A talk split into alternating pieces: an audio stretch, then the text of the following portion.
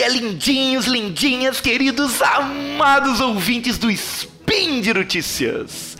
Eu sou o Felipe Queiroz e esse é o seu giro diário de informações científicas em escala subatômica. E hoje eu estou aqui com ele, o buraco negro Diofantino Pena. Wala wala, seus lindos. Peraí, buraco negro diofantino. Eu prefiro não saber o que é isso.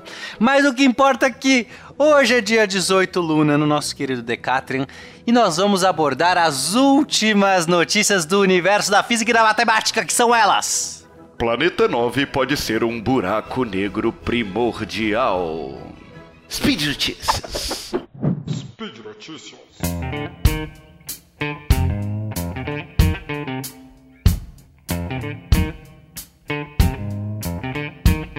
Uhul, Felipe! Fala, Peninha. Tem um artigo aqui que saiu, um artigo bonito, um artigo lustroso, que tá dizendo o seguinte: Hum, pode ser que o suposto planeta 9, né, que o pessoal tá procurando, aí já faz alguns anos procurando o suposto planeta 9, pode ser que não é um planeta. Pode ser que se trata de um buraco negro primordial aqui no nosso recôndito, no nosso quintal do nosso sistema solar. Sabia dessa? Peraí, Peninha, vamos lá. Vamos lá que foram muitas informações ao mesmo tempo. Planeta 9 é um planeta aqui do Sistema Solar. É, o planeta 9, ele é um planeta que pode existir, pode ser que exista aqui no nosso sistema solar. A gente não sabe. Depois que Plutão deixou de ser planeta, Aham. outro, entrou outro na fila. Nibiru, é tipo Nibiru. É tipo Nibiru. Mas, assim, é, essa, esse, é, esse artigo original de- do- da existência do Planeta 9, da procura do Planeta 9, foi escrito pelo Mike Brown junto com um outro é, companheiro dele. Inclusive, já vou dar aqui, ó, pode colocar selo babaca aí, Felipe, o editor, pode colocar selo babaca, porque o Mike Brown foi meu professor de sistema solar lá na Caltech. Então, olha só, Parabéns, eu tive aula. Não, sério, o Mike Brown é um excelente professor. Ele é sensacional. Ele é, sério, ele não é só um ótimo pesquisador. Mas esse cara, o Mike Brown, é o cara que, graças a- ao artigo dele, primeiro, o primeiro artigo que ele. Foi ele é, que, que, que desmoralizou, desmoralizou não, que rebaixou o Plutão. Foi graças a um artigo dele que Plutão foi rebaixado. E depois um outro artigo que ele anunciou a possível existência de um planeta 9. Por que esse planeta 9? Eles estavam olhando órbitas de objetos transnetunianos. O que, que é órbita? O que, que é um objeto transnetuniano, Felipe? Peninha, se eu tivesse que chutar, eu chutaria que seja um objeto que está depois de Netuno. Parabéns, é isso aí. Fácil, né? Então a gente considera que Netuno é o último planeta e depois disso tem uma região que tem muitos corpos, tá? Não tem, tem assim muitos, sei lá, uma infinitude de corpos que estão orbitando ali e a gente chama tudo isso de objetos transnetunianos. Foi detectado vários desses objetos transnetunianos com uma órbita muito estranha. Você fala assim, nossa, todos esses objetos estão meio deslocados assim, meio para direita. Você fala assim, mas qual- qual a chance? da- A gente tá olhando aleatoriamente um objeto e ele tá meio deslocado pra direita. Aí você acha outro, tá meio. Direita é modo de falar, tá, gente? Sim, Porque não sim. tem aqui como, né? Direita esquerda, isso é aleatório. Mas tá todo, todos esses objetos, eles acharam seis objetos, todos eles meio que, entendeu? Inclinados pra um lado. Você fala assim, mas pô, mas tá estranho isso. Deveria ter um pra direita, um pra esquerda, um pra cima, um pra baixo. Qual a chance dos seis objetos que eles detectaram e depois foram achando outros estarem desse jeito? Eles falam assim, cara, isso não é. A chance é tão pequena que deve existir algum corpo nessa região, uma região muito longínqua, além dessa região, que tá meio que compensando, que meio que deixa, sabe, a influência desse corpo massivo transformou a órbita desses outros corpos meio deslocadas. Entendeu? Deixou um- todo mundo tortão pra direita. tortão para direita. Então esse corpo estaria meio que tortão para esquerda. E esse corpo seria um corpo bem massivo, com uma, uma massa enorme, uma massa, uma massa de é, 10 vezes, é, de 5 até 15 vezes a Terra, mais ou menos na média, mas 10 vezes a massa da Terra, estaria aí no nosso sistema solar. Só que ele está tão longe, tão longe assim que a gente nunca viu. Mas ele pode tá aí, pode ser que seja. Ia ser, entendeu a ideia? Sensacional, Peninha. Mas, tipo assim, mas se ele é tão grande, mesmo ele estando longe, a gente não deveria conseguir observar, pequeno que seja? Não, sem chance, porque é, planetas não emitem luz. né? Ah, então você, para você ver um planeta, para detectar planetas como Netuno, Plutão já foi super difícil. Né, Plutão não é planeta, mas enfim, quando, na época que foi planeta, Uhum. para você conseguir detectar esse tipo de planeta, né, mesmo Urano, Netuno, que estão muito longe, o próprio Plutão, foi assim muito difícil. Você teve que, porque eles não emitem luz, assim, eles têm um, né, um brilho muito risório no sistema. E esse ainda estaria mais longe ainda. Então o planeta 9, mesmo tendo 10 vezes a massa da Terra por volta disso, ele não- eles estão caçando. Então, já faz alguns anos, acho que esse- esse anúncio foi um, faz uns, uns quatro anos, não sei, tô mais ou menos por fora. E eles começaram a procurar, mas assim, é uma imensidão para procurar. Eles têm que ficar tirando chapa do céu, procurando em chapas antigas. Enfim, estão procurando, né? E, ainda vai chão aí para ver se acha. Só que Uma agora. palheiro espacial. É isso, só que agora saiu um novo artigo escrito pelo Jacob Coates e o James Owen. Não sei se é assim que pronuncia o nome desses caras, sei lá qual que é a origem deles, enfim. Agora é. Agora é assim, esses caras propuseram a seguinte ideia: olha, talvez não é um planeta, talvez é um buraco negro. Aí você fala assim, Tan, cara, tan, você- tan. buraco negro aqui no nosso quintal, Nós, um nós temos negro. um buraco negro vizinho, é isso que eles estão dizendo. É, então assim, o argumento é muito legal. A primeira coisa que eles percebem é, eles, que, eles, que eles falam é que existem dois, duas aberrações gravitacionais, né, de origem gravitacional, que eles perceberam que tem uma massa, é, a- a- a- o tamanho da aberração, a massa para gerar essa aberração é da mesma ordem. Então, o primeiro que eu já falei, que seria essa essas órbitas desses objetos transneptunianos que estão inclinadas, então para você gerar uma órbita dessa, um- uma anomalia dessa, você precisaria de uma massa de, como eu falei, de 5 a 15 vezes a massa da Terra. E existe um outro fenômeno, uma outra aberração, que é uma aberração de microlentes, é, de, de eventos né, de microlentes ultra curtos. O que, que é essa? O que, que é microlentes ultra curtas? Então, basicamente, quando você tem uma- um objeto massivo passando na frente de uma estrela distante, a gravidade vai alterar o caminho da luz, vai desviar os raios de luz. E com isso vai fazer um efeito de lente, assim como uma lente de um vidro, né, um- uma, uma lente de- de- do seu óculos, desvia o caminho da luz e f- inclina ele. Então gera um Perfeito. efeito de lente, né, dá uma distorção. Às vezes você projeta uma imagem, um- uma, uma única estrela de repente aparece multiplicada no céu, ou ela aparece mais, mais inclinada para a direita, para a esquerda. Eles perceberam vários desses fenômenos. São, foram seis fenômenos de microlentes quando eles olharam numa certa região lá do, do, do bojo da galáxia, da, da galáxia. E aí eles falam assim: nossa, para gerar essa, esse efeito gravitacional, precisa ser é, corpos da uma massa de ordem de meia terra até 20 terras. Caramba. É assim, uma "Poxa, escala, uma escala bem diferente, né? É, então você fala assim, de meia terra, 20 terras para gerar isso. E um outro fenômeno que precisa de 5 massas a 15 massas. Você vê que os dois estão meio que na mesma na mesma escala? Uhum, Sim, Eles tão, sim, né? sim. De repente é o mesmo fenômeno que está gerando um efeito, está gerando outro. Só que aí a pergunta é, o que estaria gerando essas microlentes? Quais são os corpos possíveis para gerar essas microlentes? Então, você tem duas coisas que podem gerar. Ou planetas errantes. O que é um planeta errante? É aquele planeta que está vagando, que não está preso em nenhum sistema solar. Ele está ali, vagando. Tá disperso. Semanticamente, todo planeta é um errante, né? É Mais ou menos, porque Ah. o errante aqui, pela, pela etimologia da palavra, planeta significa errante perfeito. Isso Tá é, né? que bonito. Né? Felipe também é Olha cultura. Só que os, os planetas do nosso sistema solar, que eram para ser errantes, não são tão errantes assim. Eles não, eles não saem aleatoriamente. Eles têm um movimento muito bem definido. Né?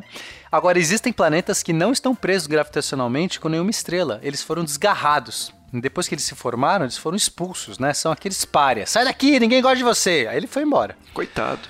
E esses planetas, em princípio, é muito difícil de detectar, porque você não sabe onde eles estão.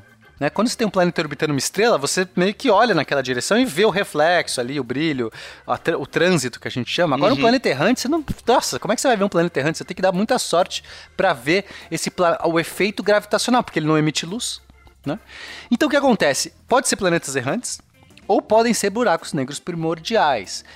Que teria, se você um bura- buraco negro não tem massas Buraco negro enormes. primordial é um nome muito bom. É o nome de super vilão, né? É, tipo assim, buraco negro primordial, entendeu? Por que, que, buraco, que, que é um buraco negro primordial, né? Quando a gente fala de buraco negro, a gente está esperando massas enormes, de, Sim. sei lá, centenas de vezes a massa do Sol, né? Coisas assim, dezenas de vezes a massa do Sol, pelo menos. E aqui a gente tá falando de uma massa de 10 terras. Quer dizer, é muito menos. É tipo muito menos. É, esses buracos negros, eles se formaram lá no início do universo por uma, umas anomalias, né? umas flutuações de energia como se né, naquela sopa caótica do início do universo tivesse algumas pressões loca locais que aglutinaram um pouco mais de matéria e de repente surge um buraco, negro. Eles são tão pequenos, né? Então, primeiro que eles têm uma massa tão, tão pequena assim, para efeitos de buraco negro isso é nada, isso é ridículo, 10 terras é nada. Mas o tamanho desse buraco negro, do horizonte de eventos, né, o tamanho que a gente considera do buraco negro é de 5 centímetros. Caramba! Cabe no seu bolso. Você põe o buraco negro no seu bolso. Não, não põe, não faça isso, você vai morrer. É, não deve ser muito saudável, mas. Então pode ser que esses buracos negros primordiais estão aí, né? A gente sabe que eles existem. Pode estar gerando esse efeito. Aí a pergunta é, poxa, então peraí. Se pode ser um buraco negro primordial, nada impede que seja um buraco negro primordial que esteja aprisionado no nosso sistema solar e que esteja fazendo anomalia da, da órbita dos, dos objetos transneptunianos. Ou seja, ele não pode ser, pode ser que o planeta 9 não é um planeta, é um buraco negro. Sensacional. Enfim, Incrível, o artigo é muito legal. É, eles primeiro analisam as probabilidades disso acontecer e falam assim, nossa, mas qual a chance de aprisionar um buraco negro primordial? Isso parece muito mais é, impossível do que ser um planeta errante, né? Que, que é uma das hipóteses. Fala assim, como é que o planeta 9 se formou? Como é que ele estaria tão longe? Então, o planeta 9, para se formar, ele tem três jeitos. Primeiro, ele se formou no próprio local. Na formação do sistema solar, ele se formou ali, aglutinou matéria, e onde ele está é onde ele, ele nasceu. Isso é muito raro acontecer porque nessa região não tem tanta matéria assim, né? As chances para você montar um planeta daquele tamanho. Então a gente uhum. acha que, que não é muito provável ele ter nascido ali. A outra hipótese é ele ter sido se, se formado numa órbita mais interior do sistema solar e ter sido meio que não foi expulso, mas ele foi jogado para longe. Isso acontece porque você tem efeitos gravitacionais entre os planetas. Os planetas não estão sempre numa órbita estável. A gente acha que está numa órbita estável. É, Eles a, têm... a, parece que ele vai, se ele tiver que ser jogado, a gente sempre imagina que ele vai ser jogado para dentro, já que ele está sendo atraído para o Sol, né? É, tem essa coisa, mas na verdade os efeitos são bem mais complexos, as interações. Normalmente Júpiter é, é, o, é, o, que mais é, causa disrupt, disrupções, disrupturas, sei lá como é que eu falo esse negócio, nas órbitas dos planetas. Pode ejetar para fora, pode trazer para dentro, é bem louco o negócio. Então ele pode ter sido é, jogado para fora. Só que para ser jogado para fora, com um planeta tão grande, teria que ter sido uma influência de uma estrela que passou próximo. Né? Então o sistema solar está ali, de repente, em algum momento do, do, do, passado, passa uma estrela próxima. A interação gravitacional das duas estrelas, o Sol com essa estrela, causa um rebuliço e ejeta algumas coisas para fora. Né? Então Perfeito. essa seria a hipótese. Você fala assim, Nossa, mas isso é, é, raro acontecer, é, é raro. Não... Né? Não, não é algo provável. Nenhuma dessas é provável. E a última teria sido que é um planeta desses errantes, desgarrados, que foi aprisionado. Você fala assim, mas qual a chance disso acontecer? É raro? É bem raro também. Tudo isso é muito raro. Você fala assim, então, mas por que, que vocês acham que existe planeta? É porque a chance de ter um alinhamento de seis ou e mais objetos naquele jeito é mais raro ainda. Entendeu? Tipo, você fala assim, nossa. Sensacional. É tipo assim, o menos pior. É realmente escolher a opção menos pior, né? Exato. Você fala assim, a chance disso aqui é ganhar na Mega Sena. Pra você olhar aleatoriamente seis objetos e os seis estarem com a órbita é, aleatoriamente errada, né? Tipo, uma chance é mínima. Então eles acham que, embora seja raro, é menos, é menos improvável, é mais provável Entendi. que seja alguma dessas coisas. Já que temos o efeito da lente gravitacional, por que não falar que os fenômenos são os mesmos? Né? Ter uma chance de ser o mesmo fenômeno, porque ter, ter, em vez de você pensar que são dois fenômenos separados, ah, é a mesma coisa. E aí, por que não ser um buraco negro primordial? Porque um buraco negro primordial Resolveria pode... os dois problemas ao mesmo tempo. É, um planeta também resolveria. Na real, um planeta também gera o mesmo tipo de lente. Você fala assim, mas por que a preferência pelo buraco negro? Não é nenhuma preferência. A questão é que é tão provável ser um buraco negro primordial quanto um planeta. Só que a gente nunca cogitou buraco negro, a gente só cogitava planetas. O que eles estão trazendo aqui não é que é a chance enorme de ser um buraco negro, estão dizendo o seguinte: se você considera que é um planeta, você tem que considerar da mesma hipótese que pode ser um buraco negro primordial, porque a chance de captura dos dois é a mesma. Não, e tirando que se for um planeta, é o nono planeta, né? Já tem nove aqui, já tem oito. já tem nove. Pra é, quê, né? Pra quê Melhor... que eu quero mais? É muito Imagina mais legal. que legal a gente ter um, um buraco negro aqui na nossa na vizinhança. vizinhança né? Assim, Não, ó... seria muito legal. Agora, tem uma outra questão. É, um planeta é difícil de, de ver, mas um buraco negro é mais difícil ainda, né? Porque É, o, pla- tem o planeta isso. não emite luz, mas ele pode refletir uma luz, alguma coisa. O buraco negro, ele absorve luz. Então, assim, é mais difícil ainda. É Um muito buraco doido negro- imaginar como é que funcionaria um buraco negro com tão pouca massa, porque toda justificativa que eu entendo de por que, que um buraco negro absorve luz envolve justamente o fato dele ser absurdamente massivo. Na verdade, não, é uma relação da densidade, Felipe. se, Ah, você, tá. eu- é, se você aglutinar, pode ser pouca massa, mas numa densidade tão alta, ele vira um buraco negro. Entendi. Entendeu? Entendi. Porque é, a- se a luz passar qualquer coisa na gravidade, a densidade de gravidade, entendeu? A razão entre quantidade de gravidade por, por volume, por metro Uhum, cúbico ali, é tão alta que ali a, a luz e nada consegue escapar. Mas ele é, não precisa ser super grande. que Normalmente a formação de buraco negro envolve fenômenos como uma morte de uma estrela. E a estrela tem que ser muito grande para gerar um buraco negro. Mas você, como eu falei, um buraco negro primordial, ele pode ter vindo lá dos primórdios do universo de outros fenômenos. Então pode ter gerado um buraco negro bem pequenininho. E outros fenômenos, inclusive cosmológicos, podem gerar buracos negros locais, micro buracos negros que a gente chama, né? E, e aí a gente não sabe, só que eles devem evaporar muito rápido. Mas esses primordiais não evaporam muito rápido não. Então por isso que eles ainda existem. Muito bom, Enfim, Peninha. mas a questão é, a gente tem uma chance de observar, porque esses buracos negros, eles carregam consigo uma aura de matéria escura. Olha aí a famigerada matéria escura. Né? Porque, porque eles não têm matéria suficiente ou massa suficiente para esquentar os, os outros objetos ao redor e emitir aquela radiação característica de quando né, você tem aquele disco de acreção dos buracos negros. Eles provavelmente não vão fazer isso, eles estão apagados. Aham. Mas a matéria escura que está ao redor deles pode é, gerar fenômenos observáveis. Então, o aniquilamento dessa matéria escura por, né, por processos é, cos- cosmológicos pode gerar uma difusão de raios gama que a gente pode observar. Então, agora, em vez de a gente ficar só observando, procurando ver planeta, né, ver algum pontinho, ver alguma coisa que brilha ali, mesmo que de maneira su- sutil, a gente pode começar a olhar em outros fenômenos, em outro espectro, espectro de raios gama. E de repente isso pode ser uma pista para a gente achar o nosso planeta 9, buraco negro 9 ou whatever. Esse Nosso objeto aí. Buraco negro da vizinhança. Cara, eu tô muito feliz com isso. Eu tô realmente, assim. Empolgadíssimo, é... Empolga- Peninha. cara, não, Imagina, cara, que legal. Eu acho sensacional. Eu gostei muito também, Pena. Eu estou realmente motivado com esse novo buraco que talvez nós encontremos por aí. Mas antes de irmos, nós vamos lembrar você que tem promoção aqui. Tem Promobit.